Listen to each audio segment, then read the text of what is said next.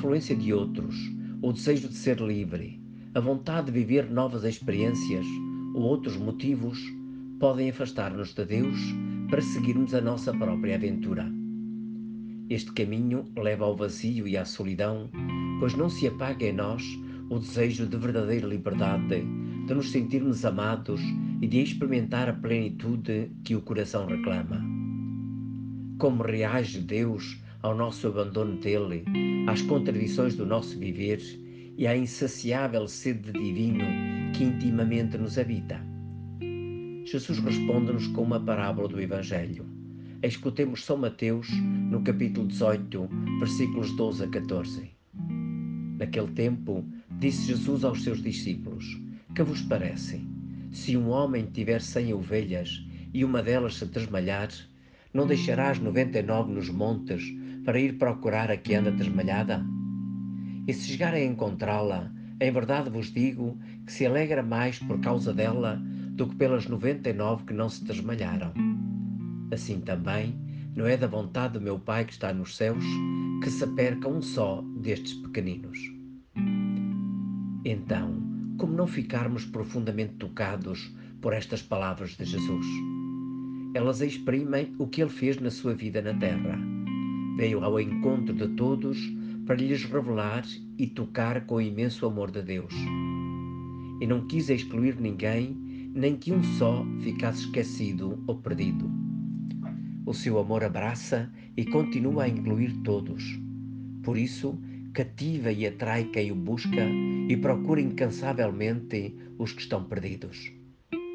A experiência de Chiara Lubick foi a de quem se sentiu profundamente amada por Jesus. Sendo ainda jovem, foi tocada pelas palavras Deus ama-te imensamente. Descobriu assim o rosto e o coração de Deus como amor, entregando-se a eles numa consagração pessoal no dia 7 de dezembro de 1943.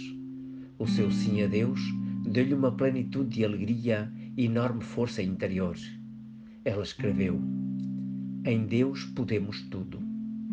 Até os voos mais audazes estão reservados àqueles corações que vivem a fé num Deus que é Deus, amor omnipotente.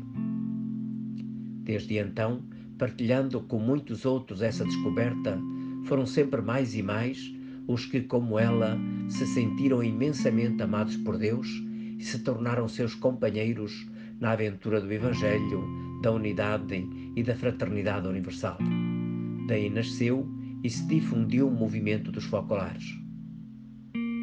Queres conhecer a bondade e o amor de Deus por ti? Escuta e acolhe as palavras de Jesus. Reza-lhe e procura amar o próximo que encontras nos teus caminhos. Mesmo que te sintas distante de Deus, Ele não quer que te percas e tem alegria em encontrar-te e manifestar-te o seu amor. Que a Lúbica disse aos jovens que a vossa juventude não se desperdice e entre os lamentos de uma vida fracassada não vos aconteça ter que dizer como Santo Agostinho, tarde te amei.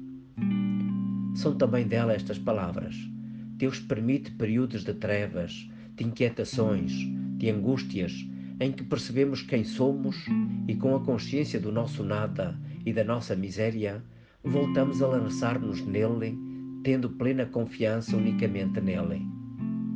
E então, se amar é a vida de Deus, deve ser também a nossa. Não temas, portanto, ama e encontrarás. Agarra hoje este desafio Deixa-te encontrar por Deus e diz-lhe o teu sim. Ele dar-te-á a plenitude da alegria.